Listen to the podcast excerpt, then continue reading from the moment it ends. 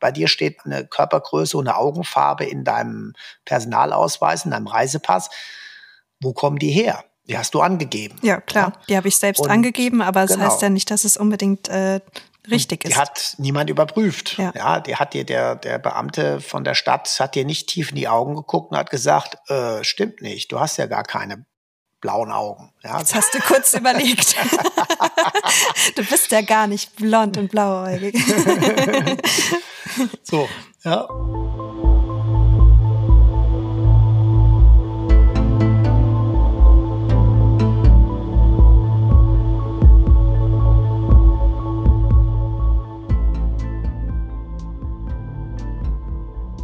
Hey und ganz herzlich willkommen zu einer neuen Folge von Rechtsmedizin, Dichtung und Wahrheit. In unserem Podcast dreht sich alles rund um die Rechtsmedizin und ihre Mythen. Mein Name ist Vanessa Nischig und virtuell gegenüber sitzt mir auch heute wieder der Direktor des Rechtsmedizinischen Instituts in Frankfurt am Main, Professor Marcel Verhoff. Ja, wie immer. Hallo Vanessa, hallo liebe Zuhörerinnen und Zuhörer.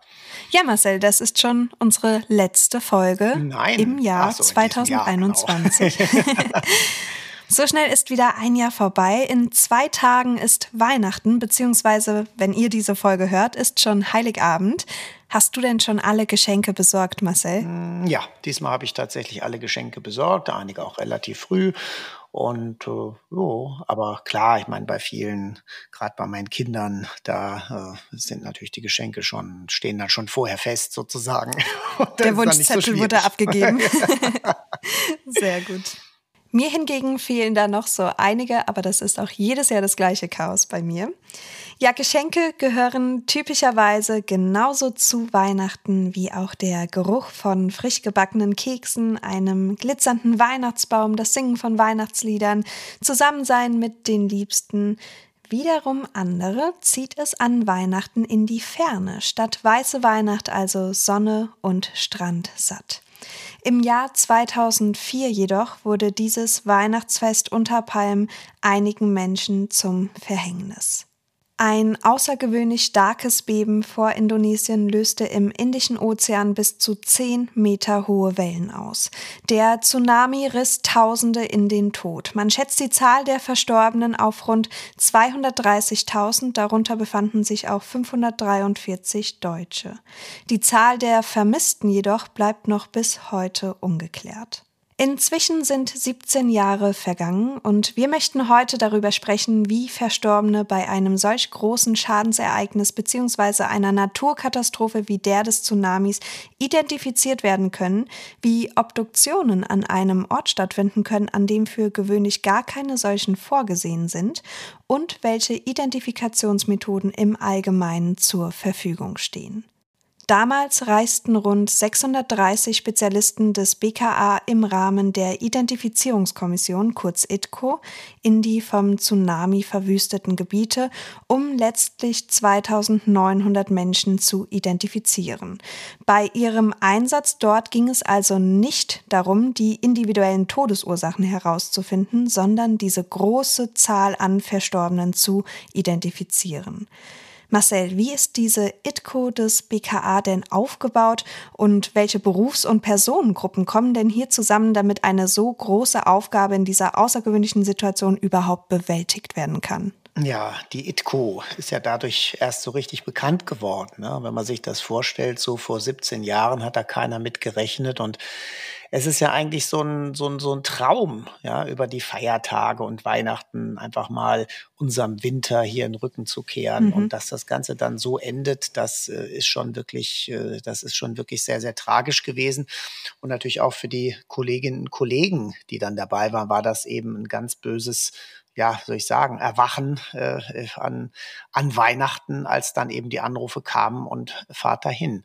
Ja, wie ist die ITCO aufgebaut? Und ähm, also diese Identifizierungskommission ist beim Bundeskriminalamt in Wiesbaden angesiedelt und letztlich sind es drei Gruppen von Mitarbeitern, wenn man so möchte. Es sind die Hauptamtlichen, die Nebenamtlichen und die Externen.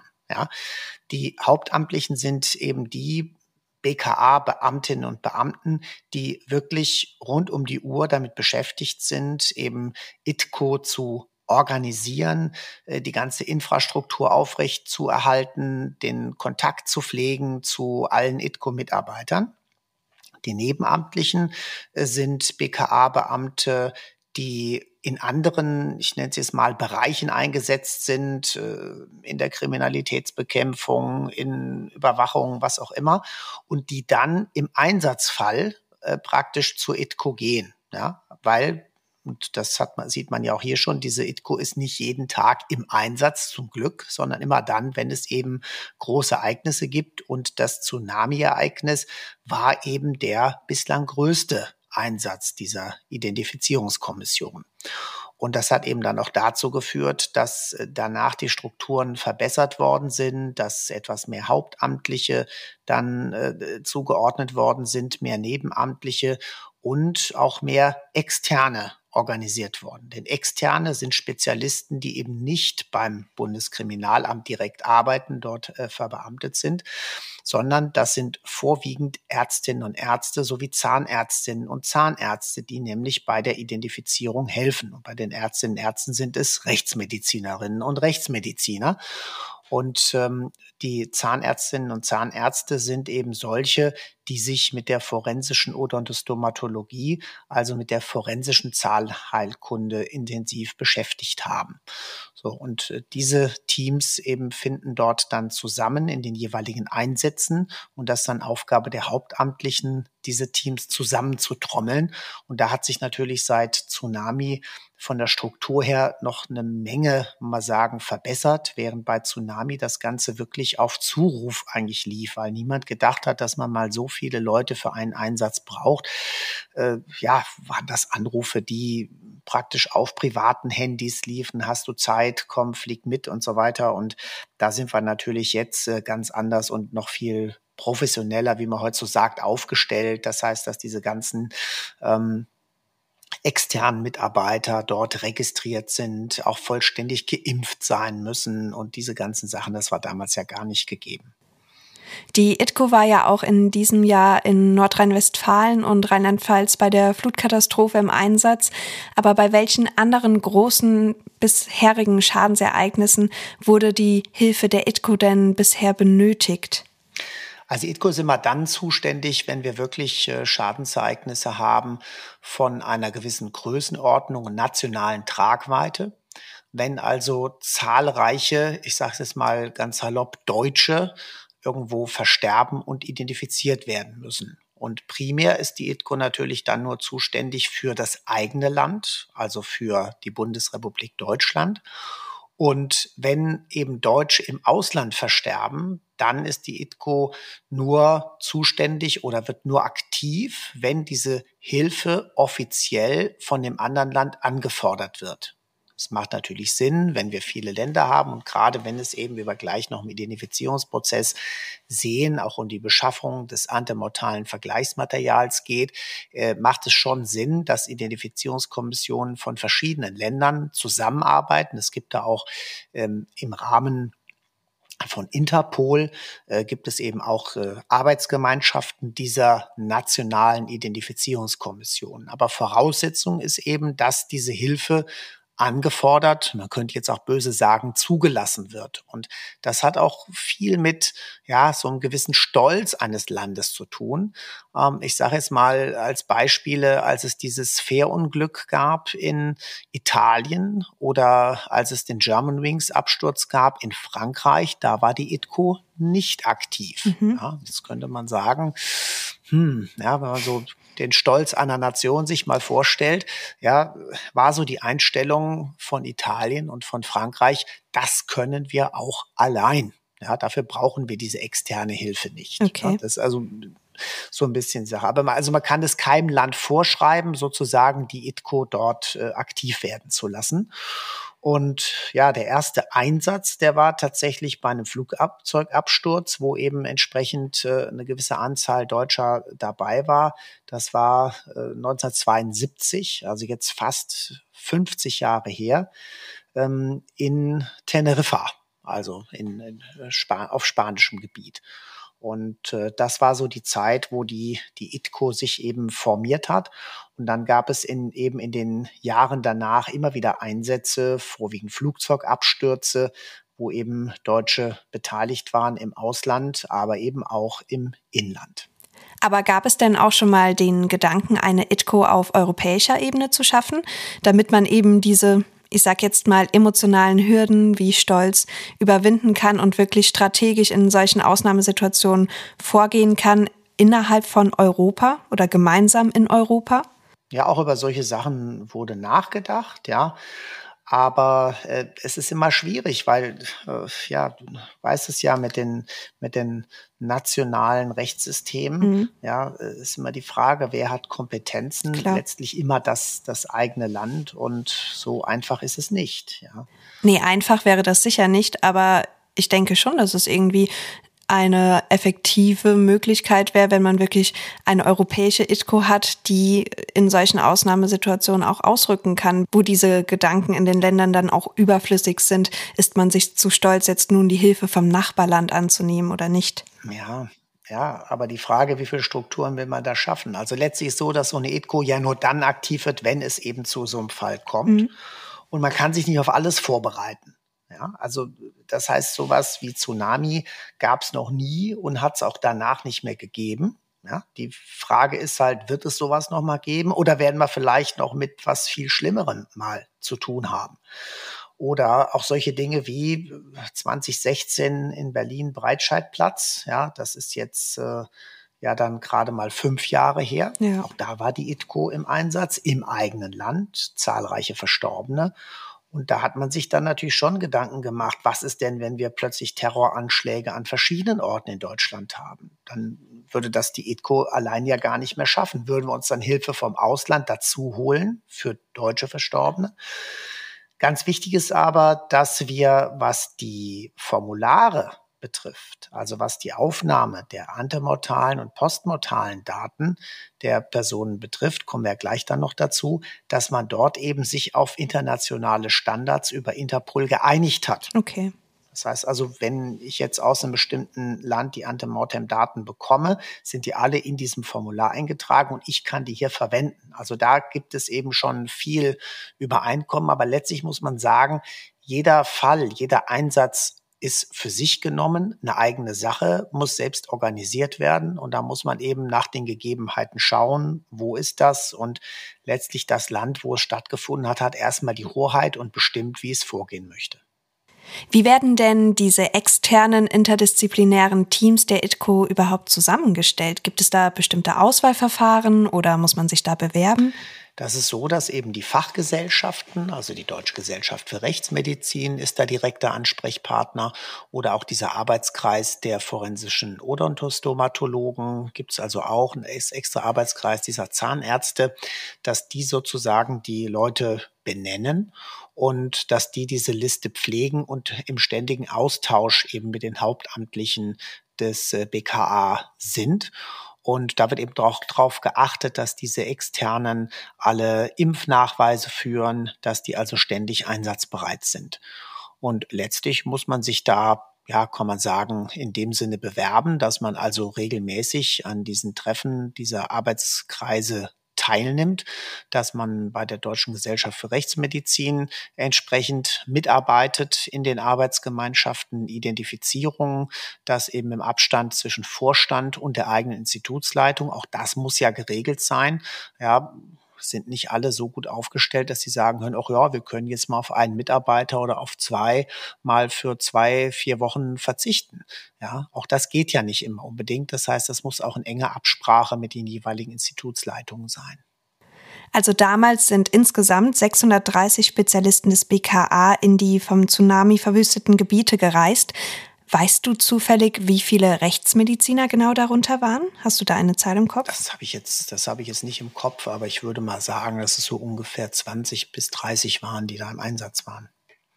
Ihr Rechtsmediziner seid ja eigentlich so einiges gewöhnt, was Gerüche angeht, was Eindrücke angeht. Ich denke, die meisten von euch haben schon fast alles gesehen. Aber wie verhält es sich denn in solchen großen Ausnahmesituationen bei Naturkatastrophen? Das ist ja nochmal ein ganz anderes Level, gerade auch aufgrund der Vielzahl der Toten und des möglicherweise anderen Klimas. Die Gerüche sind vielleicht noch mal ein Tick intensiver und die Anblicke, die man dort hat, verarbeitet man vielleicht auch gar nicht so schnell wie im normalen Obduktionssaal. Werden die Teams der ITCO denn auch psychologisch betreut bei ihrer Arbeit? Also es gibt tatsächlich äh, einen, einen psychologischen Dienst auch im Bundeskriminalamt und der kann in Anspruch genommen werden. Und es ist aber auf der anderen Seite so, dass gerade alles, was mit Polizei und Rechtsmedizin zu tun hat, ist da sehr zurückhaltend bei der Inanspruchnahme solcher Hilfen. Ja, das, äh, wo auch immer das herkommt, ja, ob man meint, dann keine Schwäche zeigen zu äh, können, zu müssen. Ja, aber äh, es wird doch relativ selten in Anspruch genommen, aber diese Angebote gibt es.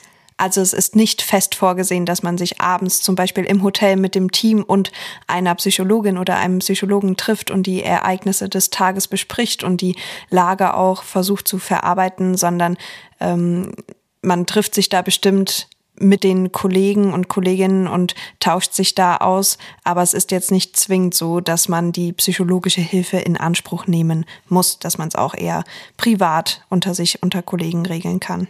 Also, dass die Kollegen zusammensitzen, sich austauschen, das ist ja der ganz normale Prozess. Und das findet ja in vielen Gesundheitsberufen statt und genauso in der Rechtsmedizin. Und da wird eigentlich das meiste verarbeitet, wenn man so möchte. Mhm. Ja. Und ähm, tja, ob da jetzt, wenn da ein Psychologe dabei sitzen würde, der kann ja gar nicht mitreden. Ne? Also ja. ich glaube nicht, dass das, dass das irgendwie, dass der da so super akzeptiert wäre an der Stelle. Aber äh, wie gesagt, auch solche, solche Sachen gibt es natürlich und das ist sehr hilfreich und wenn das Ganze strukturiert wird. Aber in so einer Einsatzsituation, ja, da sind alle eigentlich nur darauf bedacht, irgendwie abends dann nochmal was zu essen und zu trinken, ein bisschen zu quatschen. Und wenn man mhm. da jetzt noch äh, praktisch strukturierte Gespräche oder sowas äh, reinbauen würde, ja, äh, das würde, glaube ich, sogar die meisten noch überfordern. Ich meine auch, dass Michael Zokos davon erzählt hat und übrigens auch in unserer gemeinsamen Folge von seinen Tsunami-Erlebnissen im Rahmen des ITCO-Einsatzes davon berichtet hat, dass die Psychologen und Psychologinnen eher umgekehrt das Gespräch mit ihnen am Abend gesucht haben, weil es nun mal für die Experten wie die Rechtsmediziner ein viel normaleres Bild war, Verstorbene zu sehen oder auch eine große Anzahl an Verstorbener, anstatt ähm, es jetzt im Psychologen- und Psychologinnenalltag der Fall doch ist. Da wurden die Rollen am Abend vielleicht dann doch mal getauscht, dass wirklich alle miteinander über den Tag gesprochen haben, über die Gesamtsituation, weil es ja wirklich für alle Beteiligten eine Extremsituation war. Da halte ich mich dann eher zurück. Aber äh, ja, dadurch, dass ich eben Psychologie studiere, habe ich selbstverständlich lerne ich eine Menge über die menschliche Psyche, aber die Erfahrung habe ich äh, logischerweise nicht gemacht damit. Ja. Was denkst du denn, sind die großen Schadensereignisse oder Naturkatastrophen, die selbst für die erfahrensten Experten am schwierigsten zu verarbeiten sind? Kann man da überhaupt kategorisieren oder gibt es da zum Beispiel auch insbesondere Fälle für die Rechtsmedizin, wo man sagt, da kommen wir wirklich regelmäßig an unsere Grenzen, wenn so etwas geschieht? Ja, ich meine, das typisch Menschliche ist ja, dass das, was einem selbst besonders nahe geht, das oder wo man den, den engsten Bezug zu hat, das ist das, was einen auch eher trifft. Ne? Also wenn ich jetzt zum Beispiel noch nie im Winter in Urlaub geflogen bin und gar nicht die Idee hatte, immer davon ausgehe, Winter bin ich zu Hause, an Weihnachten bei der Familie und so weiter, dann ist das sowas wie, das betrifft ja die anderen. Das hätte mich ja gar nicht betreffen können, weil ich wäre da gar nicht hingeflogen. Andererseits auch bei uns im Beruf muss man ja relativ viel fliegen. Und damit ist so ein Flugzeugabsturz per se etwas, was einen jederzeit betreffen könnte. Ja, und so hat, glaube ich, jeder seine Mechanismen, wie er Dinge an sich heranlässt, weit von sich weist. Das kann mich ja gar nicht betreffen. Oder mh, hm, wenn ich das nächste Mal ins Flugzeug steige, mh, hm, weiß ich nicht, ob ich da noch mit so einem guten Gefühl reingehe. Ähm, ich glaube, das sind immer die persönlichen Bezüge, die da eine Rolle spielen. Welche Szenarien sind denn wirklich am herausforderndsten oder wo gibt es die meisten Probleme in Bezug auf die Identifikation von Verstorbenen? Ist es da wirklich der Flugzeugabsturz oder doch die Flutkatastrophe? Ja, das ist individuell immer schwer zu sagen und die Frage, wie gehe ich da eben ran? Ja, also ein Problem ist, wenn die Verstorbenen sehr stark zerstört sind. Also wenn wir nur kleine Leichenteile haben. Das hatten wir eben am 11. September 2001.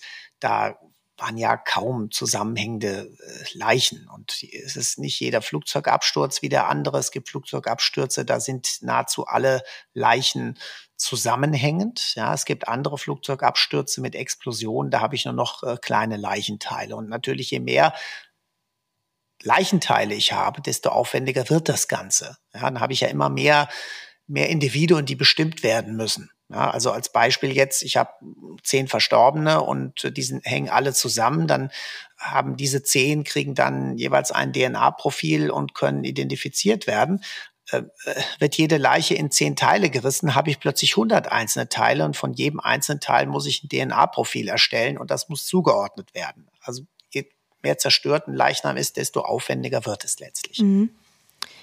Wenn die ITCO nun in einem Katastrophengebiet ankommt, Gibt es da allgemeine Kriterien oder Richtlinien, wie sie in diesen Situationen organisatorisch vorgeht? Also man sieht ja den Wald vor lauter Bäumen nicht. Wo fängt man überhaupt an? Wie geht man vor? Wer organisiert das dann in diesen Fällen? Tja, das kann man so ganz allgemein gar nicht sagen, weil die Voraussetzungen ja so extrem unterschiedlich sein können. Also zunächst mal geht es natürlich darum, dass die Sicherheit der Mitarbeiterinnen und Mitarbeiter jeweils äh, gewährleistet ist. Also es muss eine Unterkunft ausgesucht werden, es müssen Arbeitsbedingungen geschafft werden, äh, wo man jetzt eben nicht äh, in der Hitze umkippt, wo man nicht beschossen wird oder nicht auf eine Mine latscht. Ja? Also das heißt, es muss vorher erkundet werden, alles ist, äh, ist das ein ausreichend sicheres Gebiet? Kann man da überhaupt hin? Unter welchen Bedingungen kann man da eigentlich arbeiten? Alles das muss vorher abgeklärt werden. Und dann braucht man selbstverständlich eine Infrastruktur für die Leichen. Und die Leichen sollten im Idealfall irgendwo gelagert werden können. Dafür müssen sie erstmal dahin kommen. Leichenlagerung bedeutet Kühlung, auch typischerweise. Gerade in warmen Ländern ist das umso schwieriger. Und man muss sich das so vorstellen, die Daten am Leichnam werden erhoben. Der Leichnam kriegt dann eine laufende Nummer und ist als solcher registriert. Und wenn es hinterher dann trifft, dann kriegt der Leichnam auch einen Namen. Ja, dann muss ich aber diesen Leichnam auch möglichst wieder finden. Mhm. Ja, und deswegen muss man also irgendeine Situation schaffen, wo man eben entweder große Kühlhallen hat mit entsprechenden Lagerplätzen für die Verstorbenen. Ja, die müssen irgendwo herkommen. Und äh, das äh, liegt ja oftmals gar nicht äh, vor. Ne? Und das war hier in den Tsunami-Gebieten ebenfalls der Fall, dass einfach diese Kühlkapazitäten überhaupt nicht äh, vorhanden waren. Ich glaube, auch die äh, Toten wurden mit Trockeneis teilweise bestreut, um sie vermeintlich zu kühlen, was, glaube ich, gar nicht so erfolgreich war, oder? Mit Trockeneis, ja, das hat, funktioniert gar nicht so gut. Man hatte die Idee und immer die Frage, was wäre, wenn? Und später hat man ja auch die Leichen gesehen, die dann erst im Nachhinein entdeckt wurden.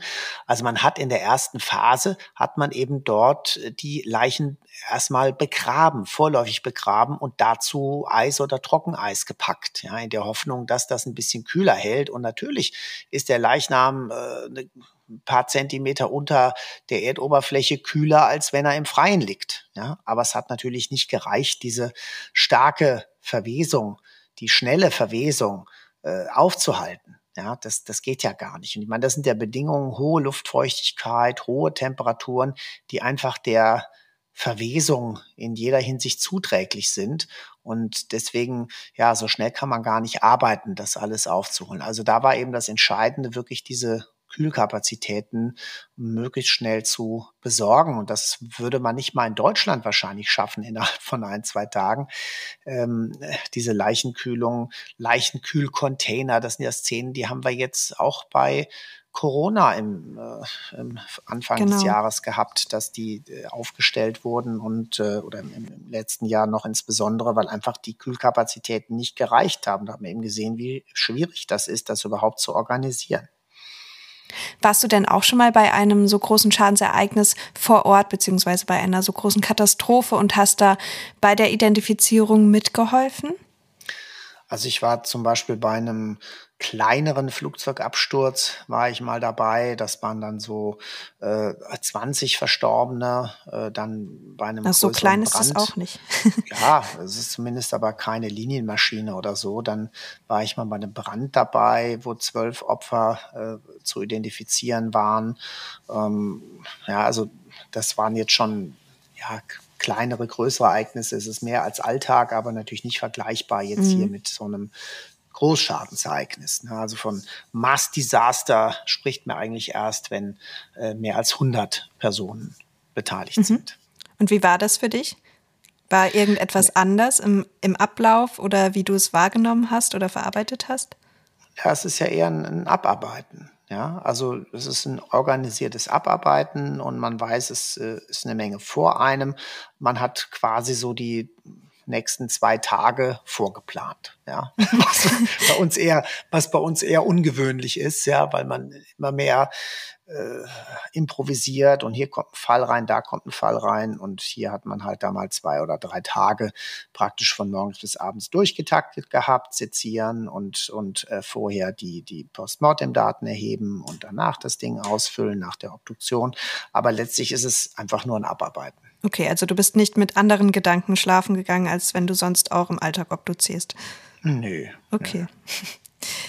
Ja, gehen wir mal so langsam über zu den einzelnen Identifikationsmethoden. Unterscheiden diese sich eigentlich bei den großen Schadensereignissen von den Einzelfällen, mit denen ihr auch im Alltag im Rechtsmedizinischen Institut zu tun habt? Ein ganz entscheidender Unterschied ist eben, wenn wir einen komplett unbekannten Leichnam haben, dann haben wir ja erstmal gar keine Idee, wer es sein könnte. Und da ist selbstverständlich ein ganz wichtiger Schwerpunkt, erstmal überhaupt Hinweise auf die Identität zu bekommen. Also angefangen mit Geschlecht, Körpergröße, was können wir sagen zur Bevölkerungsgruppe, was können wir sagen zum Alter, um dann sekundär mal zu schauen, welche Menschen sind vermisst, was könnte passen und dann den Abgleich mit diesen Daten zu schaffen. Bei so einer Massenkatastrophe haben wir ja die Situation, dass eigentlich klar ist, wer es alles sein könnte. Ja, ähm, wir haben Passagierlisten von Flugzeugen, wir haben irgendwelche Unterlagen von Reiseveranstaltern. Also es wird relativ schnell, kann man sammeln, äh, welche Verstorbenen das sein könnten oder sein müssten im eigentlichen Sinn und ähm, müssen die dann aber zuordnen. Und dann ist es letztlich eine Frage der Masse, was ich eben schon mal angedeutet habe. Wie kann ich die Verstorbenen so katalogisieren, zugänglich machen, dass diese Abgleiche hinterher stattfinden können. Und das funktioniert eigentlich nur, wenn man das äh, eingibt, wenn man das mh, hm, ja auch EDV-mäßig mittlerweile organisiert.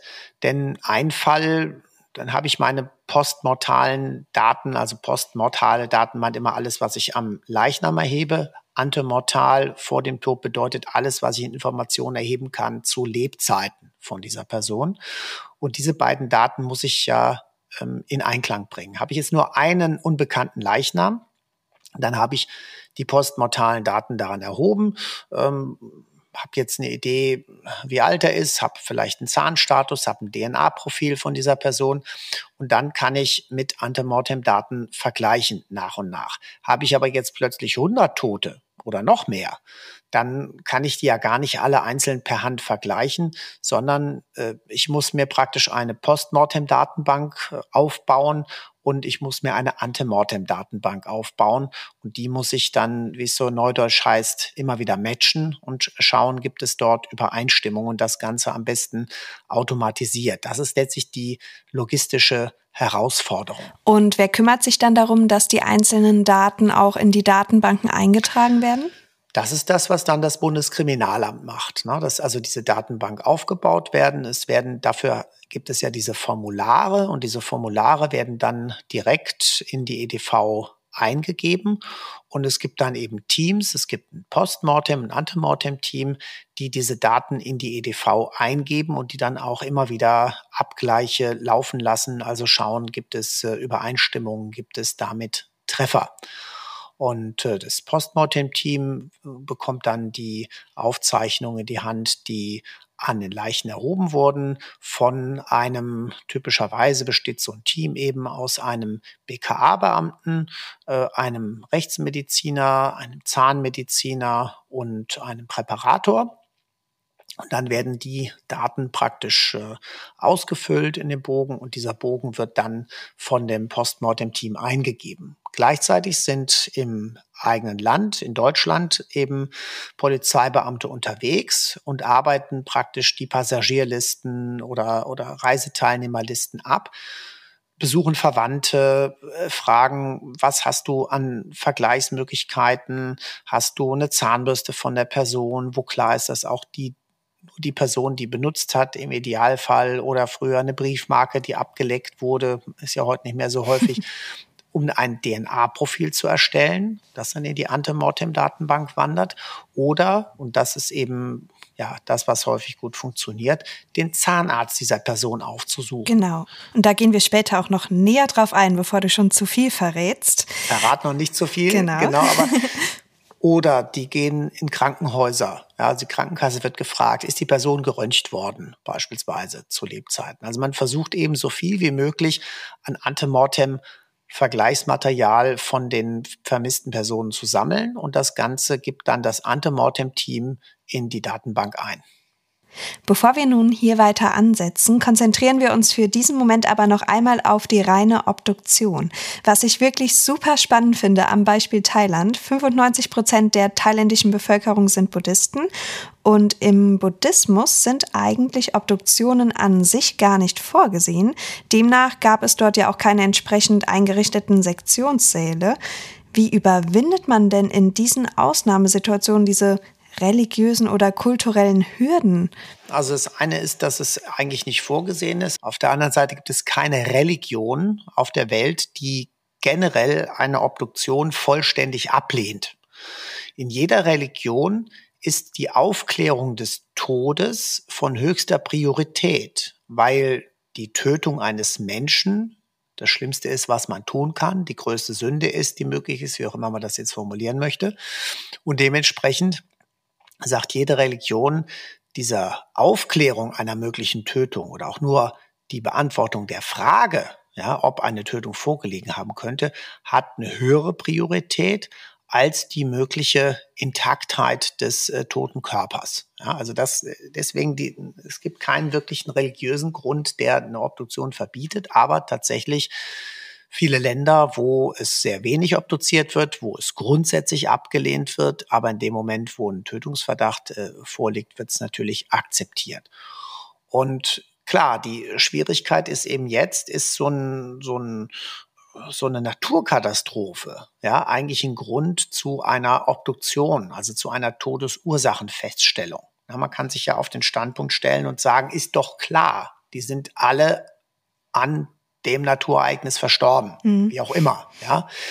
Und ähm, auf der anderen Seite, und das äh, hatten wir ja auch schon in der Folge, wo es um die Flutkatastrophe im Ahrtal ging, mh, hm, muss nachgeschaut werden, woran ist er verstorben, denn es wäre ja nichts leichter als das, eine solche Naturkatastrophe auszunutzen, äh, einen Menschen zu töten und den Leichnam dann da liegen zu lassen und alle denken, na klar, der ist ja durch die Flut oder was auch immer ums Leben gekommen. Hm, der ja, perfekte genau, Mord. Genau, das ist dann, wäre dann wirklich ein perfekter Mord und deswegen ist es äh, notwendig, dass eben auch hier die Tod, der Todesursache nachgegangen wird. So.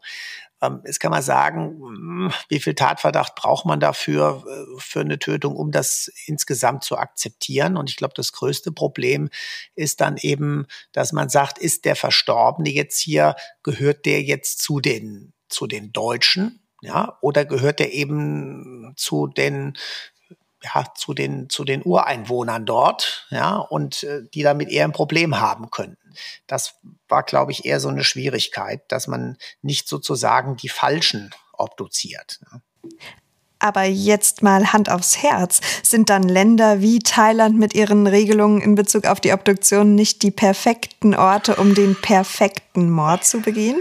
Es wird so gut wie gar nicht obduziert. Wie werden denn dann unklare Todesfälle überhaupt behandelt? Ja, irgendwie kriegt man das schon hin. Ja, ähm, ja wie, wie soll ich das sagen? Also äh, also reiner augenscheinlicher Befund, Diagnose auf den ersten Blick. Wenn das Messer noch im Herzen steckt, dann ist es Mord oder Totschlag. Ansonsten, wenn keine anderweitigen äußeren Auffälligkeiten vorliegen, dann ist es einfach eine natürliche Todesursache oder wie? Ich kann mir das irgendwie gar nicht so recht vorstellen. Nee, da, da gibt's auch nicht, da gibt's auch nichts vorzustellen. Ich meine, wir haben eben viele Länder, wo einfach mehr Tötungen übersehen werden oder nicht geahndet werden, als das in Deutschland der Fall ist. Ich habe ja schon mehrfach an der Stelle gesagt, wir leben in Deutschland in einem der sichersten Länder der Welt. Auf jeden Fall. Ja, wir betreiben eine intensive Todesermittlung es kann und sollte noch mehr obduziert werden aus meiner Sicht. Das ist immer so. Das heißt, dass wir auch die, die, die letzten Fälle, die vielleicht unentdeckt bleiben, dass wir die auch noch herausfinden. Ja, aber wir haben einen sehr, sehr hohen Sicherheitsstandard und das ist bei weitem nicht überall auf der Welt so. Und äh, da mache ich auch jetzt nicht halt vor Ländern, die immer unser Vorbild sind, USA beispielsweise. Ähm, äh, ich hatte schon einige Nachsektionen, wo klar war, die haben da nicht vollständig seziert. Ja, da wurde einfach mal geschaut, ach ja, da ist eine Schussverletzung, das, das Herz getroffen, äh, Obduktion beendet. Ja, so leicht kann es gehen, ja. Das passt schon. Ne? Also dieser Qualitätsanspruch, den wir haben, dass wir immer eine vollständige Obduktion durchführen, ja, das ist bei Weib nicht überall auf der Welt so. Es gibt viele Teilsektionen dann oder manche, die einfach sagen nach der normalen Augenscheinnahme des Leichnams, naja gut, er hat halt da zwei Löcher im Kopf, das ist ein Einschuss und Ausschuss und dann haben wir eine tödliche Schussverletzung. Fertig. Ja, mehr müssen wir da gar nicht machen. Und das kann schon ab und zu mal ins Auge gehen.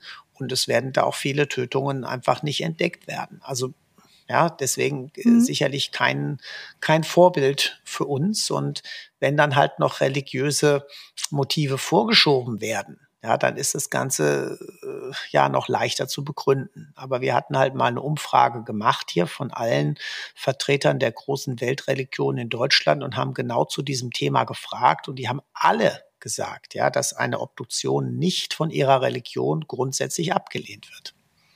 Aber auch nicht unbedingt praktiziert wird. Aber nicht unbedingt, genau. Ne? Also nur wenn es, wie gesagt, um die Frage einer Tötung geht. Aber in Thailand gibt es schon Rechtsmediziner an sich. Da gibt es auch schon Rechtsmediziner, ja. Aber Und, die haben jetzt äh, nicht so viel zu tun. Die haben nicht ganz so viel zu tun, nein. ja, was heißt so viel? Zu also im Krankenhaus gibt es dann auch eine Pathologie oder sind die Todesfälle dann auch einfach ähm, von Grund auf natürlich immer? Es gibt da auch, es gibt da auch Pathologien, natürlich. Ja. Und das heißt, haben nicht so viel zu tun. Es ist immer die Frage, was für ein Gebiet ich versorgen muss und mit was für einer Dichte ich zu tun habe. Ja. Habe ich äh, ein Zehntel der Obduktion, aber nur ein Zehntel der rechtsmedizinischen Institute, dann habe ich wieder genauso viel zu tun. Also wir wollen jetzt hier auch keine Anleitung zum perfekten Mord geben. Aber äh, man kann sich wirklich nicht wünschen, mal in Thailand ja, zu sterben, es oder? Gibt ja, es gibt ja viele. Ich meine, du, du weißt ja auch die unterschiedlichen Rechtssysteme in den Ländern. Ne? Klar, also, sicher. Aber ich finde das schon irgendwie so, also suspekt, wenn man sich das so vorstellt, oder? Ja, na klar. Man also, ist hier den Standard gewohnt und für uns ist es ganz normal, aber dass man einfach sagt, ja, das ist eigentlich gar nicht so vorgesehen, allerhöchsten, wenn alles darauf hindeutet, dass es ein Tötungsdelikt war. Und in welchen Fällen ist es so klar erkennbar, ne? Genau, oder Selbsttötungsdelikte aufzuklären. Oder es gibt ja Länder, da, da ist das eigentliche Strafrecht ja gar nicht im Vordergrund, sondern da geht es darum, ist der, hat, ist der zivilrechtliche Aspekt viel wichtiger. Ja, und wenn dann Familien sich irgendwie einigen auf irgendwelche Zahlungen, dann wird der, die Tötung gar nicht weiter verfolgt. Und ja, mhm. also Jemen äh, gibt es da solche Geschichten. Ja, wo man sich einfach das mit unserem Rechtsverständnis äh, da ganz weit entfernt ist und wo man danach eigentlich immer nur sagt, wir können so froh sein, dass wir in einem Rechtsstaat leben, der den Namen verdient, ja, und da sind auch viele Kleinigkeiten. Recht haben heißt nicht Recht bekommen und was man immer wieder hört. Ja, das ist alles, äh, mag alles richtig sein, ja, aber im, wirklich im internationalen Vergleich äh, haben wir es schon richtig gut hier. Ja, so viel dazu. Wenn es dann eben nur wenige bis gar keine Sektionssäle gibt und die Krankenhäuser in solchen Ausnahmesituationen natürlich total überbelegt sind, dann muss an der freien Luft obduziert werden.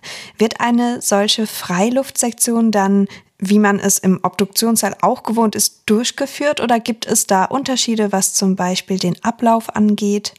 Ja, das ändert ja am Ablauf nichts. Ja, äh, wenn die Umgebung zu warm ist und äh, so weiter, was will man denn machen? Natürlich versucht man ein bisschen schneller zu arbeiten, was sicherlich äh, an der freien Luft, insbesondere wenn man direkt der Sonneneinstrahlung ausgesetzt ist, ein Problem ist, dass das Gewebe relativ schnell austrocknet. Ja, also ich schneide irgendwo rein, das eröffnet und sofort wird das Ganze fest und trocken und äh, ja, das ist schon unangenehm. Man kann nicht ständig befeuchten oder feuchte Lappen drauflegen oder so. Das ist sicherlich einer der größten Unterschiede, äh, wenn ich eben dann äh, Sonneneinstrahlung und Wärme habe. Deswegen kann man sagen, tendenziell müsste man ein bisschen schneller arbeiten und äh, auch hinterher mit dem Zunähen wird es dadurch schwieriger, weil das Gewebe sich dann zusammenzieht und äh, ja, nicht umsonst äh, sind bei uns die Sektionszähle meistens eher kühler. Auf Anhieb könnte man ja meinen, dass Ertrinken im Fall einer Flutkatastrophe oder auch im Fall des Tsunamis die häufigste Todesursache darstellt. Das würde ja naheliegen. Aber ist das wirklich so?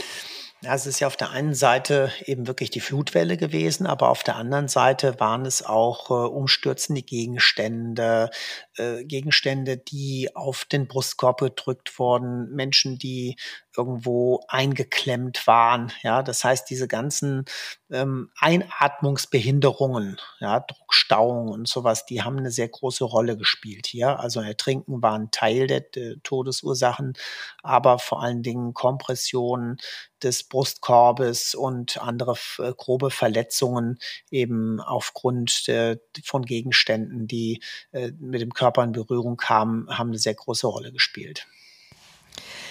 Ja, wie bereits angemerkt, war das Hauptaugenmerk der ITCO jedoch nicht die Ermittlung der Todesursache, sondern die Identifikation der Toten. Wie lange hat es denn gedauert, bis die Identifikation der Tsunami-Opfer abgeschlossen war oder ist sie überhaupt abgeschlossen bis heute? Ja, also insgesamt äh, wurden durch die äh, ITCO fast 3000 Opfer identifiziert. Ähm, ich glaube, die ganzen Arbeiten haben zwei Jahre gedauert. Ja, ähm, Wahnsinn. Und das war ja an, an verschiedenen Orten auch. Und äh, bis heute sind eben noch nicht alle Verstorbenen identifiziert.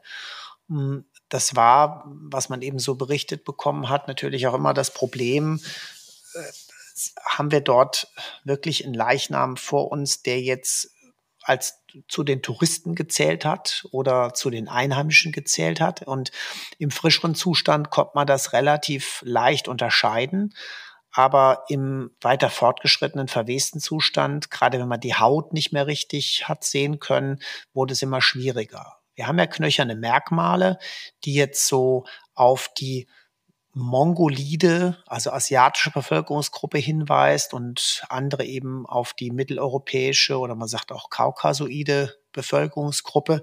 Aber die sind eben nicht absolut. Ja, und ich habe also gehört, dass viele versucht haben, im Gaumen hinten ist so, dass eben bei den, bei den asiatischen Menschen der Gaumen, der harte Gaumen etwas anders gestaltet ist. Der hat da wie so einen kleinen Knubbel und das haben eben die mitteleuropäischen ähm, nicht in dem Maße ausgeprägt. Aber da ist auch schon das große Problem, es ist keine Absolutheit und es kann eben auch einen Asiaten geben, wo dieser Knoppel nicht so richtig zu tasten ist und es kann auch einen äh, aus Mitteleuropa stammenden geben, bei dem dann Knubbel zu tasten ist. Und das äh, und so ist es mit vielen Merkmalen. Das heißt, da so eine Vorselektion und zu sagen, Einheimischer, nicht Einheimischer, das äh, hat keine hundertprozentige äh, Zuverlässigkeit. Also das ist so ein, ein Problem, so ein mhm. bisschen, dass man dann auch bei denen, die bis zum Schluss nicht identifiziert worden sind, gar nicht genau weiß, äh, ja, waren das jetzt Touristen oder waren das Einheimische? Und einige wenige von den Touristen äh, sind bis heute nicht identifiziert worden.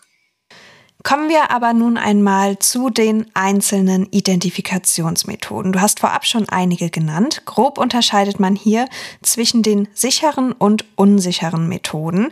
Wir beginnen mal mit den unsicheren und ich starte gleich mit einer Frage im Sinne unseres Podcast-Titels. Ist es Dichtung oder Wahrheit, dass Tote durch ihre Angehörigen identifiziert werden? Ja, generell gibt es das in der Strafprozessordnung, die Identifizierung durch die persönlichen Augenscheinnahme. Aber das ist natürlich absolut unsicher, gerade wenn der Leichnam stark verwest ist. Ja, und mir ist es selbst schon mal so gegangen. Äh, das war also wirklich sehr beeindruckend. Da war ein Mensch, der beim Krankenhaus verstorben und ich hatte diesen Menschen, ich will mal sagen, so im Schnitt über zweieinhalb Jahre äh, etwa alle ein bis zwei Wochen mal gesehen. Ja, so, so weit kannte ich den und habe mit ihm auch mal gesprochen und so weiter. Und dann ist der damals in die Rechtsmedizin gekommen zum Obduzieren und äh, der war falsch beschriftet. Okay. Ähm, es war so ein falscher Name auf dem, auf dem Sarg und äh, der war zwar unter dem Namen eingeliefert worden, aber der Sarg war falsch beschriftet. Und wie kam es dazu? Weiß ich bis heute nicht. War eine Verwechslung wohl durch den Bestatter. Und äh, ich hatte schon gesagt, weil ich den persönlich kannte, ja, dass ich den dann auch nicht obduziere. Und äh, dann äh, haben die aber gesagt, äh, die wussten, dass ich ihn kannte, ja, guck mal, äh, du kannst den doch dann bestimmt erkennen. Du kannst uns bestätigen, ob der das ist oder nicht, weil der offensichtlich falsch beschriftet ist. Und tatsächlich, und das fand ich also wirklich bemerkenswert, ich konnte es nicht mehr. Ja. Okay, gesagt, warum? Ich, ja, ja, es ging nicht. Ich war wirklich nicht in der Lage zu sagen, guten Gewissens, der ist das. Mhm. Ja? Und okay. es ist doch so, dass ein Leichnam oftmals sehr, sehr anders aussieht. Ja, Jetzt war nicht so, dass der unbedingt stark verwest war, aber im Krankenhaus haben wir das nicht selten, dass äh, die Verstorbenen oder die Körper etwas überwässern kriegt, wird ja dort genug Flüssigkeitsangebot über, über die Infusion. Und wenn dann eben die Organfunktionen nicht mehr so richtig sind, gerade die Niere am Schluss schlapp macht, äh, Tod im Multiorganversagen, dann haben wir das sehr häufig, dass eben der Körper so überwässert. Und dann ist das wirklich die, das eine ist mit dem Lebenden, der spricht, zu tun zu haben und, und sich das Gesicht einzuprägen. Und dann haben wir da eben das Gesicht eines Toten, das auch noch verändert ist, ja, durch die Krankenhausbehandlung oder infolge der Krankenhausbehandlung oder zum Beispiel Fäulnis. Und deswegen ist also ganz, ganz schwer, äh, einen Leichnam zu identifizieren, zu sagen, das ist die Person, die ich zu Lebzeiten gekannt habe. Also da ich am eigenen selbst mhm. eigenen Leib mal gemerkt, wie das, wie, wie schwierig das ist. Und umso belastender muss das dann für Angehörige sein. Ne? Wenn dann irgendeine Wasserleiche oder so gezeigt wird, ist das ihr Sohn? Ja, also aus meiner Sicht ist das so gut wie gar nicht möglich. Und äh, ja, auch beim Tsunami hat das logischerweise hier keine Rolle gespielt. Ich bin auch großer Fan davon, dass man gerade in so Fällen wie bei äh, Wasserleichen einfach auch als Angehöriger den Toten vielleicht auch gar nicht mehr so anschauen muss oder sollte, dass man ihn vielleicht eher so in Erinnerung behält, wie er zu Lebzeiten war. Ja, das ist zum Beispiel so eine Sache, die immer wieder ähm, wie soll ich sagen, dass man die immer wieder gebracht wird, ja, ein Tod nochmal ansehen und ist das gut und, und ähm, den Verstorbenen nochmal zu sehen, ist sehr wichtig, weil es so einen Abschluss gibt. Und dieses Bild, was viele glauben, man hat dann dieses Bild des Todes äh, oder von dem Toten im Kopf und das könnte das, das andere Bild, das man hat, von diesem Menschen verdrängen. Ja, mhm. ähm, das sehe ich überhaupt nicht so. Meinst ja, du gar sondern, nicht? Nee, man hat dann zwar auch das Bild des Toten oder wenn jetzt jemand äh, länger krank ist, ja, verändert er sich ja auch, nimmt entsprechend ab, sieht auch krank aus, ja. Aber letztlich, also bei den Menschen, wo ich das äh, in meinem Leben bisher miterlebt habe, ja, sind immer noch die Bilder da, wie dieser Mensch in, in, in gesunden Zustand, im jüngeren Zustand ähm, äh, agiert hat, wie ich mit dem dann zu tun hatte. Und das andere Bild ist natürlich auch da, ja.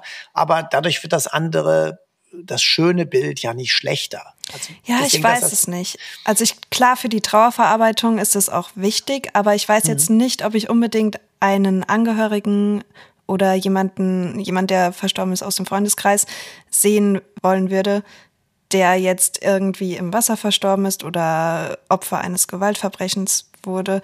Ich weiß es nicht, ob es unbedingt immer hilfreich ist, damit abzuschließen. Nicht, natürlich willst du nicht sehen, um zu vermeiden, dass das überhaupt passiert aus der jetzigen Nein, Situation. Nein, das noch nicht mal so, aber diesen Anblick überhaupt zu ertragen, wenn da jemand total hingerichtet wurde oder äh, jemand total aufgedunsen da liegt und das eigentlich gar nichts mehr mit dem Gesicht der Person zum Beispiel zu tun hat. Ja, aber wenn du es nicht machst, die Fantasie spielt ja mit. Das heißt, in deinem Kopf äh, geht schon was vor und du überlegst dir, wie könnte er ausgesehen haben. Das schon. Und ich glaube, gerade ja. in Zeiten von Google ist es doch das Erste, was die meisten Leute machen. Wie sieht eine Wasserleiche aus? Und dann googelt man das und dann stellt man sich gerade auch so den verstorbenen Angehörigen vor und dann hat man ihn nochmal vor Augen mit dem Geruch. Also ich glaube, das macht es doch nur doppelt und dreifach schlimm, oder? Also ich, ich glaub, also ich es die nicht Realität wollen. kann gar nicht schlimmer sein, ja. Und deswegen glaube ich, ist das schon ein wichtiger Abschluss. Ja, sagen, okay, so sah der jetzt nun mal aus. Und man wird nicht den Rest seines Lebens äh, darüber nachdenken, wie hat er jetzt ausgesehen, sondern man hat es eben gesehen. Also ich finde es besser, mit den, mit den Fakten und mit dem Anblick konfrontiert zu werden. Aber gut, da müssen wir auch nicht. Äh, du hast auch einen ganz anderen emotionalen Ausgangspunkt als ich. Klar, das stimmt. Aber von den Leuten, äh, was ich mitgekriegt habe, also ich kenne eigentlich, ich kenne auch niemanden, der jetzt sagt, äh, dieser Anblick war für mich so schrecklich äh, und ich habe jetzt das, äh, dieses Bild dieses Menschen ähm, das Schöne, das ich in meinem Kopf hatte, verloren dadurch, habe ich noch nie gehört von jemandem. Ich habe nur von Menschen gehört, die darüber nachgedacht haben, dass es so sein könnte. Mhm. Aber jemand, der es wirklich mitgemacht hat und Abschied genommen hat, es war nicht bei allen so, dass sie gesagt haben, das war gut, nochmal Abschied zu nehmen und ähm, das war für mich ein wichtiger Abschluss und jetzt habe ich ein klares Bild vor Augen und äh, das Kopfkino, was vorher da war, ist praktisch abgestellt worden. Ja, ja. Also, okay, aber. Ich weiß es nicht. Glaube ich nicht vertiefen an der Stelle.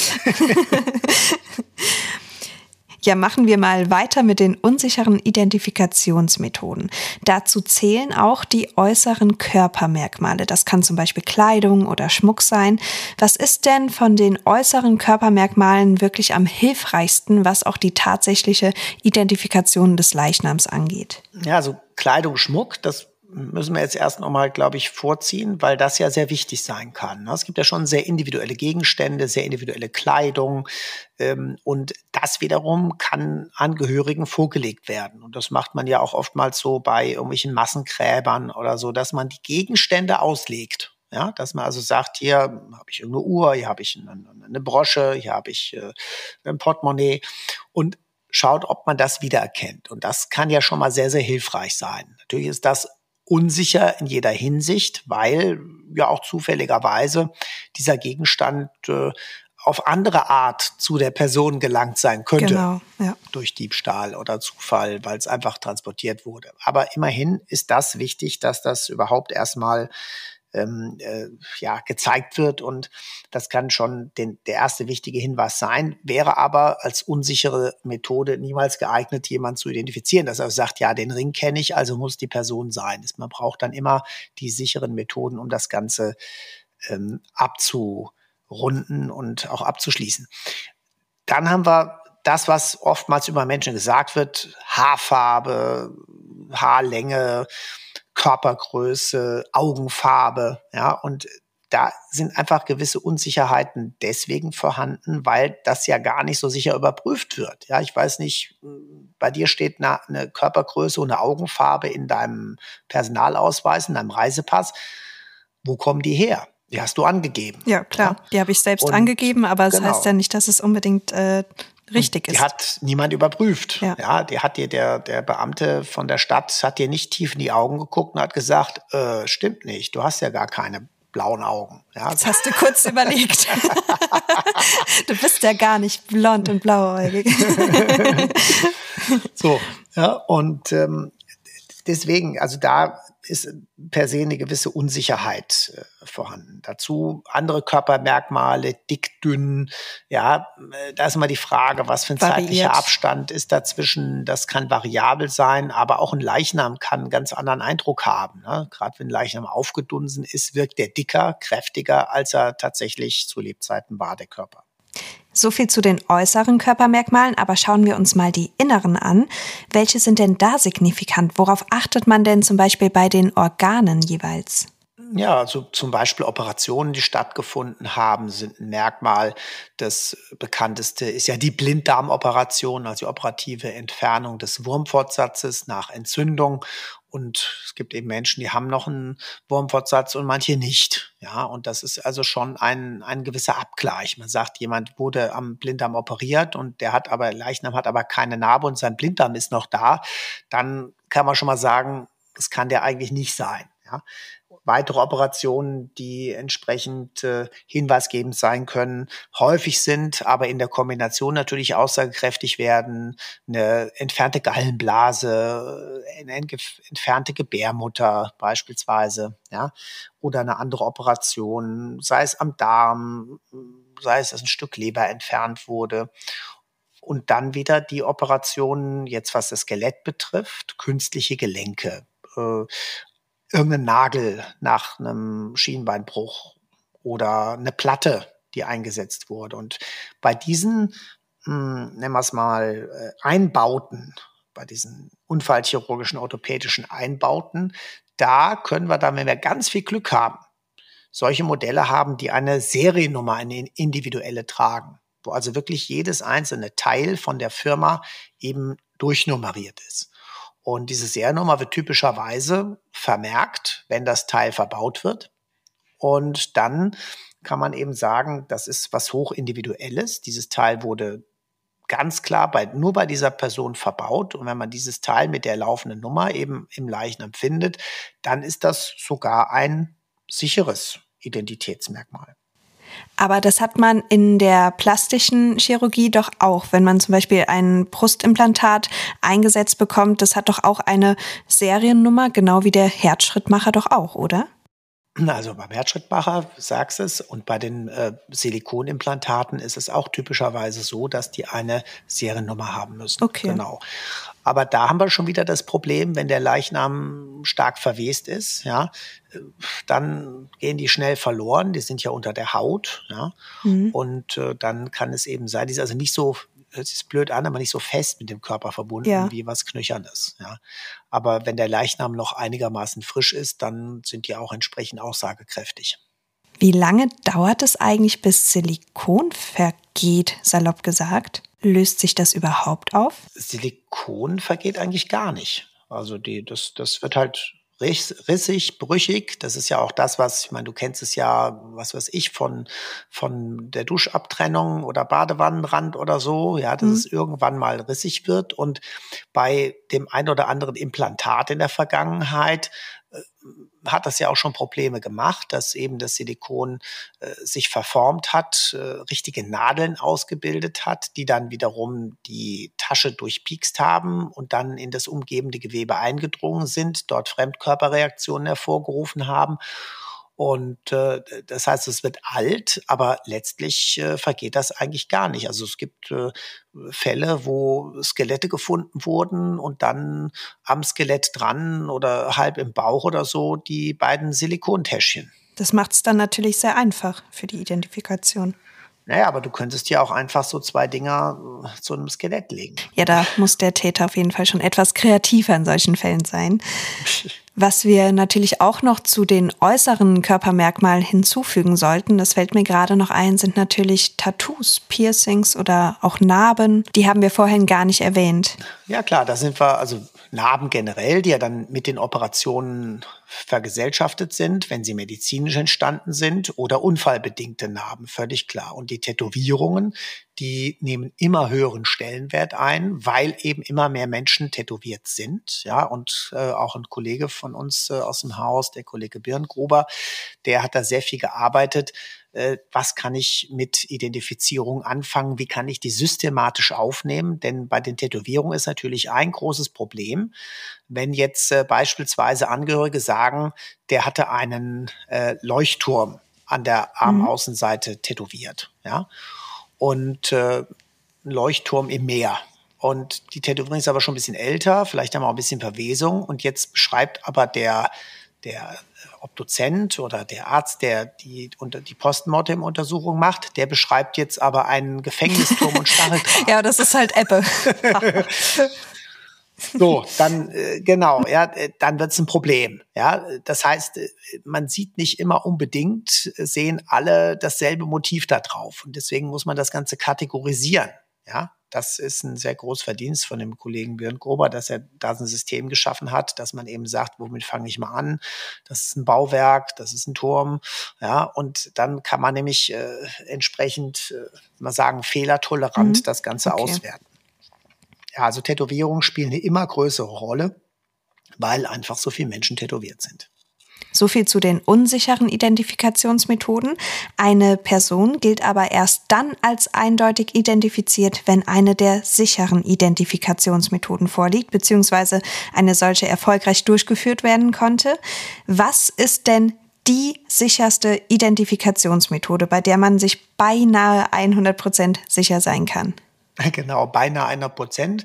Du sagst es, ne, es gibt keine 100 Prozent. Äh, warum das so ist, das ist eine mehr oder weniger theoretische Überlegung, ähm, weil man ja niemals sagen kann, dass nicht doch irgendwo auf der Welt vielleicht ein Mensch existiert, der ebenfalls exakt in allen diesen Merkmalen übereinstimmt. Ja, diese Sicherheit wird man niemals haben. Aber ich sage mal, die sicherste Methode als Methode ist die forensische DNA-Analyse. Damit schaffe ich die höchste Individualität. Ja, und ich kann da eben ganz viele Systeme und ich kann neben den STRs äh, kann ich noch äh, SNPs und äh, kann noch Geschlechtschromosomen untersuchen und äh, mitochondriale DNA und so weiter und so weiter. Ich kann das also immer weiter höher treiben.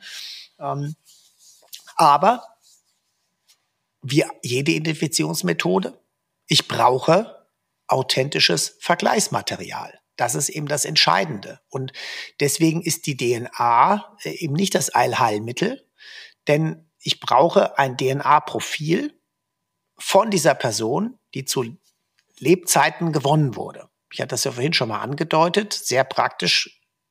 Dafür könnte eine Zahnbürste sein. Ja? Ähm, das funktioniert aber nur dann, wenn jetzt äh, beispielsweise eine Person ist vermisst, man vermutet, die ist in dem Flugzeug abgestürzt, ich gehe jetzt zu den Eltern, zu dem Ehemann dieser Person, wie auch immer, und die händigen mir die Zahnbürste aus und sagen, das ist die Zahnbürste, wo nur sie die Zähne mitgeputzt hat. Da muss ich mich aber darauf verlassen können. Und wir erleben es immer wieder, dass Zahnbürsten von mehreren Menschen verwendet werden. Dann kann ich schon mal damit nichts mehr anfangen. Uh, ja. Das sollte man ähm, überhaupt nicht machen. Wenn es überhaupt nicht zu der Person passt, ja, äh, dann ähm, habe ich eigentlich überhaupt, äh, kann ich eigentlich überhaupt nichts äh, zu sagen. Wenn das also wirklich jetzt, ich muss mich darauf verlassen, dass die Angehörigen mir auch wirklich äh, die richtige Zahnbürste aushändigen. Ja, ähm, wenn das allerdings der Fall ist, dann ist es top. Ja, dann habe ich ein, ein Profil und, und kann damit alles, äh, kann damit alles machen, was ich, äh, was ich brauche. Ähm, aber bei gerade diesen großen Schadensereignissen wie äh, der Naturkatastrophe, Tsunami, Flutkatastrophen etc., wie macht man denn da überhaupt die Verwandten ausfindig bei einer so großen Anzahl von Toten und wie nimmt man ja. denn da Vergleichsproben?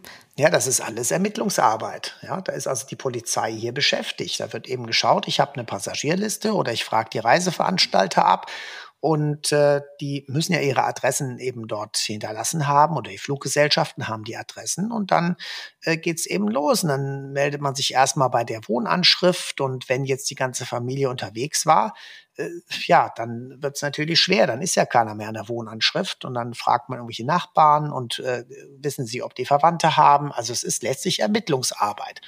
Ist es, in den, Entschuldigung, hm? ist es in den Fällen denn auch möglich, in die Wohnung des Verstorbenen zu gehen, wenn derjenige zum Beispiel gar keine Angehörigen hatte oder wirklich eine komplette Familie ausgelöscht wurde und da zum Beispiel äh, DNA-Proben zu nehmen oder Fingerabdrücke oder ist das nicht möglich? Wäre möglich, klar, wenn es keine andere äh, Variante gibt. Was aber oft ganz gut geht, und da sind wir eigentlich auch schon bei dem, bei der anderen wichtigen Methode, und das ist zum Beispiel etwas, wo man jetzt sagen könnte, naja, DNA ist am aussagekräftigsten, aber ja, mit den ganzen Nachteilen behaftet. Ich muss ja erstmal eine anständige Vergleichsprobe haben, die muss authentisch sein. Ja.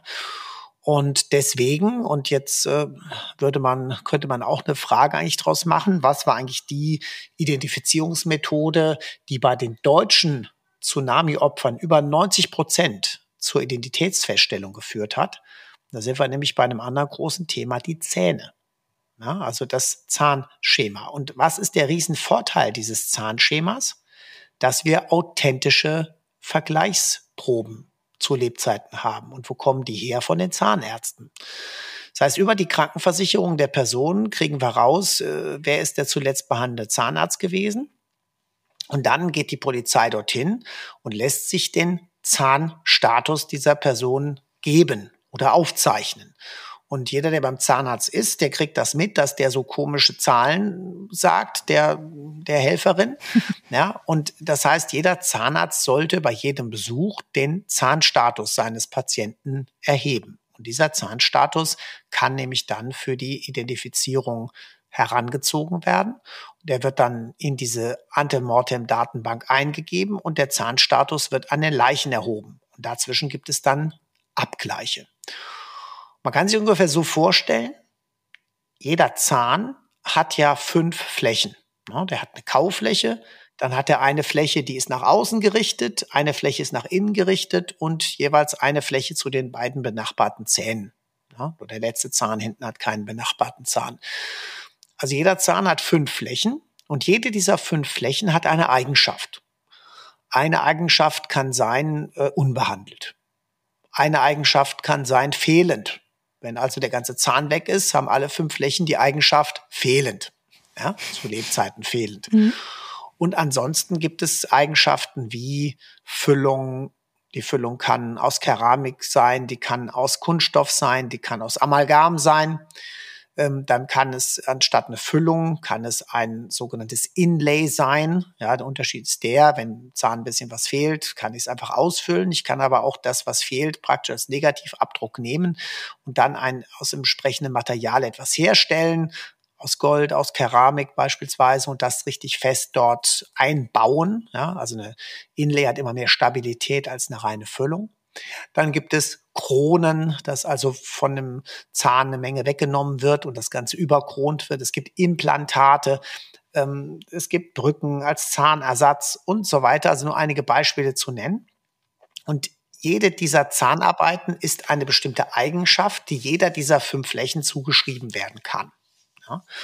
Und dadurch bekommt man, und im Normalfall hat eben der Erwachsene hat äh, in jedem Quadranten, dann auf das nämlich untersucht, also oben rechts, oben links, unten links, unten rechts sind die Quadranten eins bis vier, hat jeder Erwachsene eigentlich acht Zähne. Ja, also angefangen zwei Schneidezähne, ein Eckzahn, zwei Vormalzähne und dann zwei Mahlzähne und danach ein dritter Mahlzahn, der Weisheitszahn. Und damit haben wir also 8 mal 4 32 Zähne und 32 mal 5 mögliche Eigenschaften und für jede Eigenschaft dann wiederum äh, die Ausprägung dieser Merkmale. Und da kann man schon sehen, da gibt es sehr, sehr, sehr viele individuelle Möglichkeiten. Und das macht eben diesen Zahnstatus bei vielen Menschen so einzigartig und auch für den, Ab äh, für den Abgleich hinterher geeignet. Und sagen wir mal, eine Person hat ein Gebiss. Hat ein Gebiss denn auch eine Seriennummer? Hm, Gebisse haben nicht immer Seriennummer. Manche haben den Namen tatsächlich eingraviert, ja, beziehungsweise eingeklebt. Gerade mhm. in Heimen passiert das, weil die tauschen da gerne mal ihre Gebisse aus. Mhm. Deswegen ist natürlich so, ein, so, eine Vollprothese nicht so eine gute Identifizierungsmöglichkeit. Ne? Gerade äh, weil die natürlich auch mal getauscht werden können und so ist also nicht fest verbunden damit. Ja. Aber selbst in diesen Fällen könnte man doch so weit gehen, wenn ein Gebiss doch angefertigt wird, müssen natürlich vorher Abdrücke gemacht werden. Und diese Abdrücke könnte man dann doch auch als Vergleichsprobe nehmen, oder? Wenn das richtig eingepasst wird, da gibt es ja unterschiedliche Methoden, aber auch das kann man nehmen. Und da kommen wir auch schon zu einer ganz anderen Sache. Ja, denn äh, ich frage eigentlich immer ganz gern, bei den Studierenden, wenn das Thema Identifikation kommt, äh, frage ich, wer von ihnen hat keine Zahnarbeiten? Und da gehen über die Jahre zunehmend mehr Hände hoch. Ja? Also es gibt zunehmend Erwachsene, die keine Zahnreparaturen mehr haben. Warum? Weil man einfach sehr konsequent Mundhygiene betrieben hat, weil schon Kinder im Prinzip so erzogen werden, dass sie regelmäßig Zähne putzen, weil man auf die Mundhygiene achtet, bei der Nahrungsaufnahme, Zahnpflege und so weiter, Flurtabletten äh, und alles das ähm, macht sich bemerkbar. Und man kann es heute schaffen, oder nicht heute, wenn man, was ich vor 20 oder 25 Jahren geboren ist, dass man wirklich bis zum Lebensende keine einzige Zahnarbeit bekommt. Ja? Und das wird natürlich dann für die forensische Odontostomatologie zum Problem. Weil wenn genau diese Eigenschaften bei allen gleich sind, nämlich äh, alle 32 mal fünf Eigenschaften lauten unbehandelt, äh, ja, dann kann ich damit nicht mehr viel anfangen. Das stimmt. Und Viele haben ja die Weisheitszähne gezogen. Ähm, warum? Wegen kieferorthopädischer Behandlung. Ja, und das ist nämlich die andere Seite. Also die Eigenschaft Weisheitszähne nicht mehr vorhanden ist nichts Häufiges. Aber ein Großteil dieser Menschen, die die Hand gehoben haben bei keine Zahnarbeiten, war in kieferorthopädischer Behandlung. Und jetzt kommen wir zu dem Punkt, was du gerade gesagt hast. Davon gibt es natürlich Abdrücke.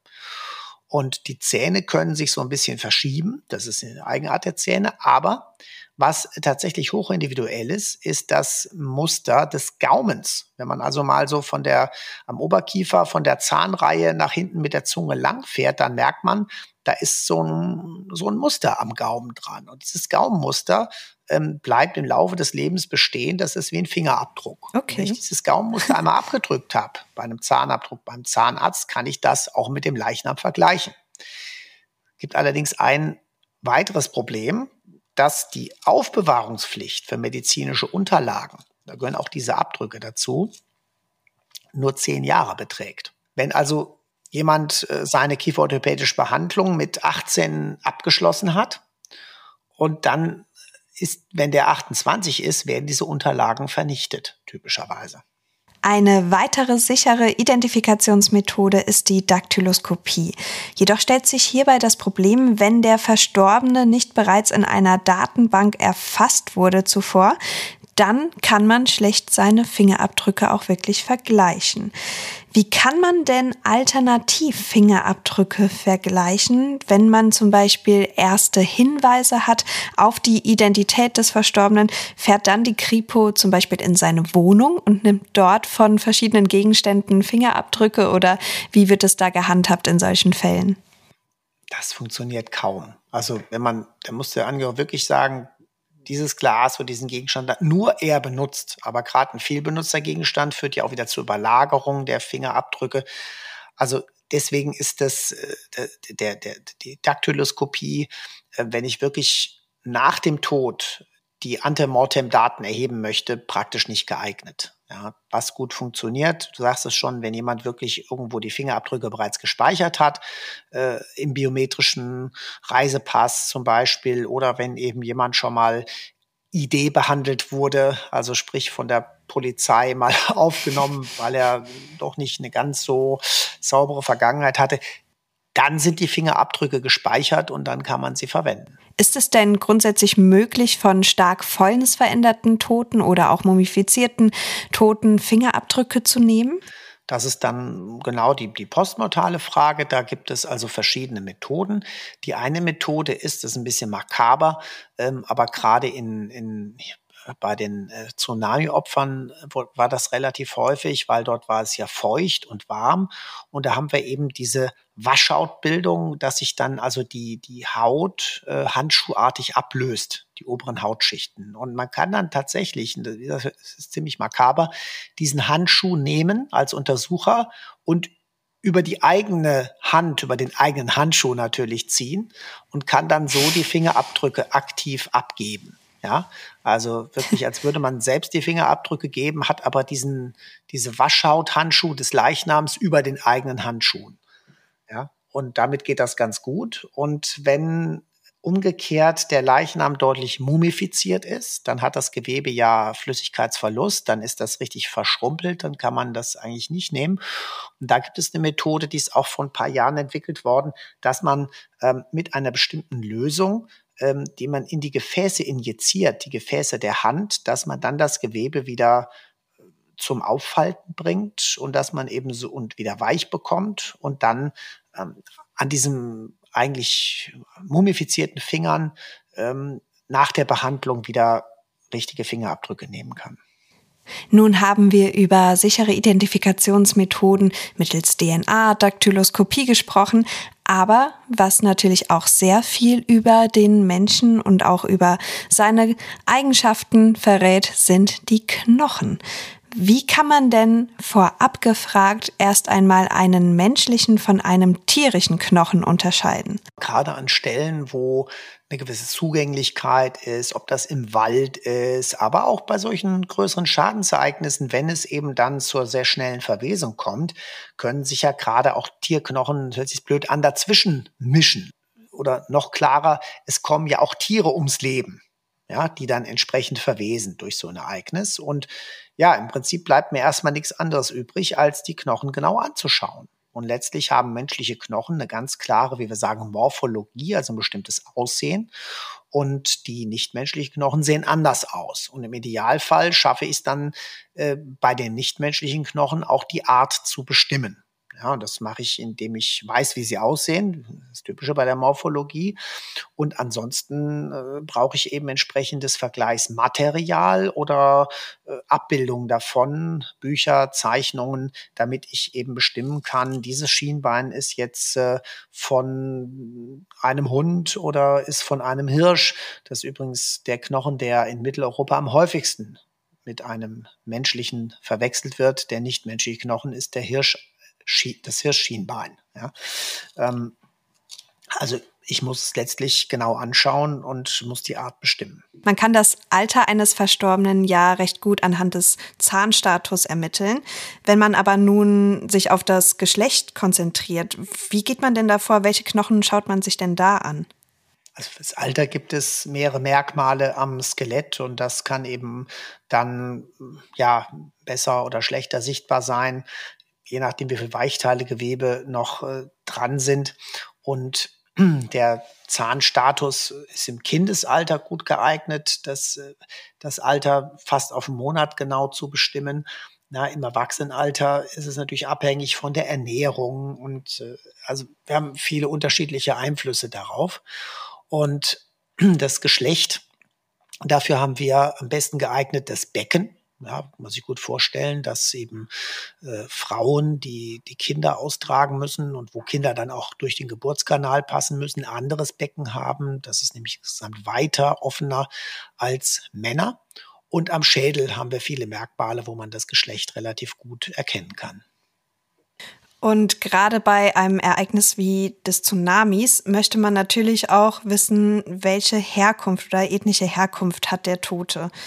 Du hast eben schon gesagt, dass bei asiatischstämmigen Menschen ein Knubbel im Gaumen zu finden ist, was aber ja auch kein sicheres Zeichen ist, weil es ja auch bei ähm, Menschen anderer Herkunft auftauchen kann.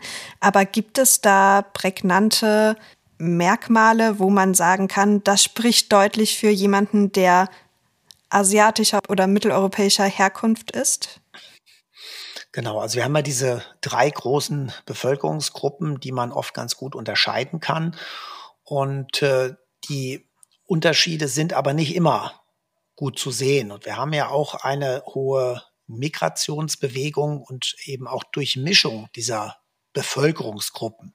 Ethnie meint eher so eine etwas abgeschottete ähm, Population, ja, die dadurch bestimmte Merkmale ausbildet, gerade dass diese Population sehr stark unter sich bleibt und einfach durch die hohe Mobilität in unserer Zeit werden diese Merkmale immer mehr verwischen. Ja, das ist trotzdem gibt es eben ganz bestimmte Merkmale, die in eine dieser drei Richtungen gehen. Also wie gesagt, die großen Bevölkerungsgruppen sind eben äh, die Kaukasoiden, das sind wir, mitteleuropäisch und geht auch so ein bisschen in Richtung Asien dann schon rein.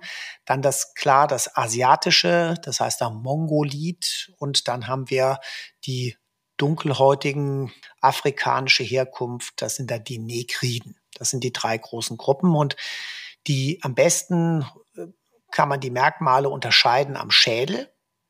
Und äh, da haben wir eben so bestimmte Eigenarten. Die Asiaten, da fällt es eben auf, dass das, der, der Gesichtsschädel eher flach ist insgesamt. Wir haben sehr prominente Jochpartie und der Schädel ist im Durchmesser insgesamt eher rund, ja, äh, wenn man oben drauf schaut. Dann bei den Europäern ist der Schädel etwas ovaler, also länger als bei den Asiaten und bei den Negriden ist der noch länger.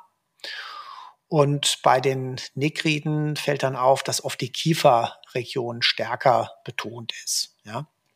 Das sind so die groben Unterscheidungen. Aber wie gesagt, es ist also wirklich äh, sehr individuell unterschiedlich und an manchen Schädeln kann man es auch gar nicht erkennen, obwohl die Menschen eigentlich ganz klar aus einer bestimmten Region gestammt haben. Ich meine, dieses ganze Thema wird ja sowieso in Frage gestellt, kann man das machen, soll man das machen? Und wir haben ja jetzt auch die aktuelle Situation, dass äh, das Wort Rasse aus dem Grundgesetz genommen werden mhm. soll, was ich auch völlig richtig finde. Ja, Auf denn mit, Fall, mit ja. Rasse hat das gar nichts zu tun. Ja, Hunderassen unterscheiden sich ganz anders als die verschiedenen Menschengruppen untereinander. Also dieser Begriff Mhm. sollte wirklich komplett verschwinden. Aber das ist das, was man eben oftmals früher als Rasse bezeichnet hat.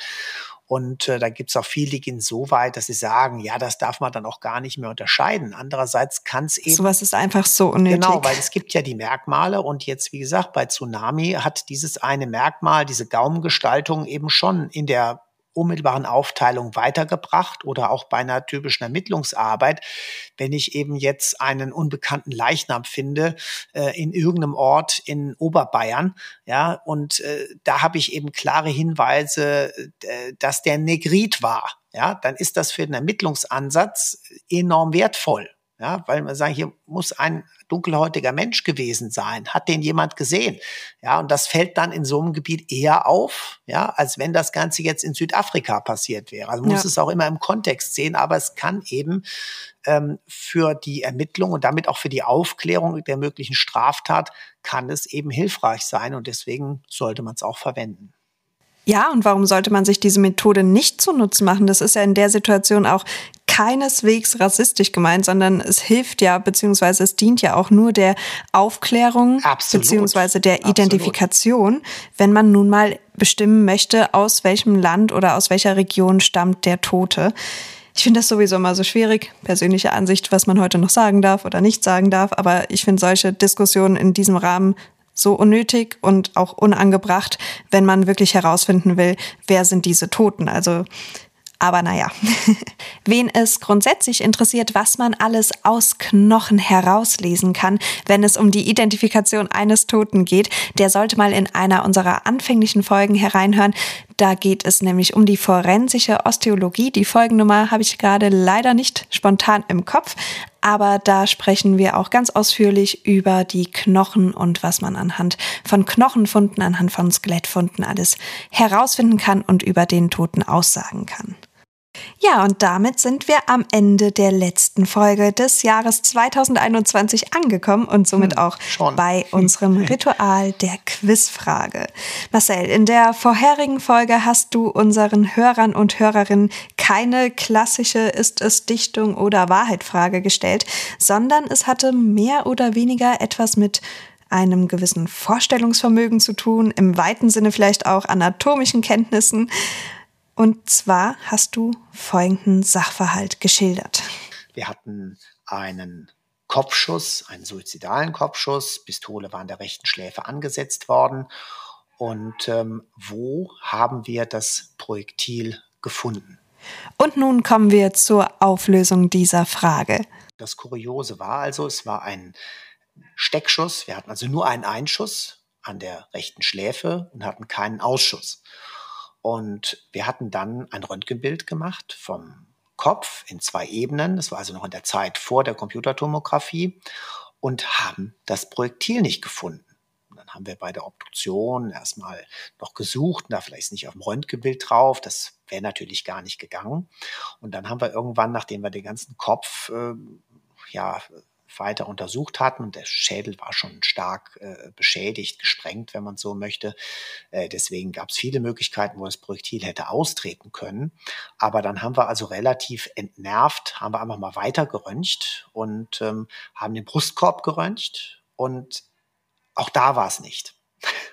und dann haben wir gesagt, so dieses Projektil muss irgendwo sein. Und dann haben wir als drittes, und das früher waren das ja wirklich die Röntgenfilme noch, ja, die entwickelt werden mussten. Und der Brustkorb ging gerade so drauf, Kopf. Und dann haben wir gesagt, das Röntgen war einfach nach unten durch weiter, haben den Bauchraum und tatsächlich im Oberbauch was drin. Und wir haben es dann bei der Obduktion im Magen gesehen. Das heißt, dieses Projektil war offensichtlich, ich hatte ja bei der letzten Folge gesagt, so Billard und so weiter, war offensichtlich im Kopf mehrfach abgeprallt worden, war dann wiederum über die zerstörte Schädelbasis in den Schlund gekommen und offensichtlich hat es noch zu einem Schluckakt gereicht, denn es war keine Verletzung und er hat dann noch dieses Projektil verschluckt und es war hinterher im Magen drin. Damit kommen wir schon zur letzten Quizfrage für 2021. Da hast du bestimmt eine ganz besonders schwierige parat, oder? Ja, wir sind ja beim Tsunami und äh, das war ja das Thema heute. Und die heutige Frage lautet, ist es Dichtung oder Wahrheit, dass ein deutscher Rechtsmediziner unter den Tsunami-Opfern war? Mhm. Unter den Opfern. Genau, also okay. der praktisch dort Urlaub gemacht hatte und dann eben unter den Tsunami-Opfern war. Oh je. Oh je. Wir hoffen, dass es Dichtung ist. Und wenn euch diese Folge gefallen hat oder ihr uns ein kleines Weihnachtsgeschenk machen möchtet, dann hinterlasst uns doch ein paar Sterne auf der Podcast-Plattform eures Vertrauens. Im Übrigen für alle, die uns auf Spotify hören, ihr könnt nun auch dort eure liebsten Podcasts bewerten. Die Funktion ist relativ neu, vielleicht hat es der ein oder andere noch nicht bemerkt, dann wisst ihr jetzt Bescheid. Ansonsten könnt ihr auch gerne auf unserer Instagram-Seite Rechtsmedizin Podcast vorbeischauen. Da gibt's immer wieder spannende Infos und Fotos aus dem Institut in Frankfurt oder eben zu den Themen aus unseren Folgen. Wenn ihr Themenvorschläge habt oder einfach Fragen oder Feedback loswerden möchtet, könnt ihr uns dort auch gerne eine Nachricht hinterlassen und wir freuen uns natürlich auch, wenn ihr uns im nächsten Jahr wieder hört. Wir bedanken uns für ein weiteres Jahr zusammen mit euch, wünschen euch entspannte Weihnachtstage mit euren Liebsten, genießt ein paar freie Tage und startet vor allen Dingen gesund ins neue Jahr 2022. Ja, eine schöne Weihnachtszeit euch, äh, einen schönen Start für das Jahr 2022. Mal gucken, was es bringen wird. Wir hatten ja gehofft, in diesem Jahr schon diese ganze Pandemie-Sache irgendwie hinter uns zu lassen, aber auch zu diesem Jahreswechsel begleitet es uns. Und äh, wie auch immer die Konstellation sein wird, wünschen wir euch allen einfach ein paar schöne Tage, die die verreisen. Den werden wir hoffentlich das Ganze jetzt nicht mies gemacht haben.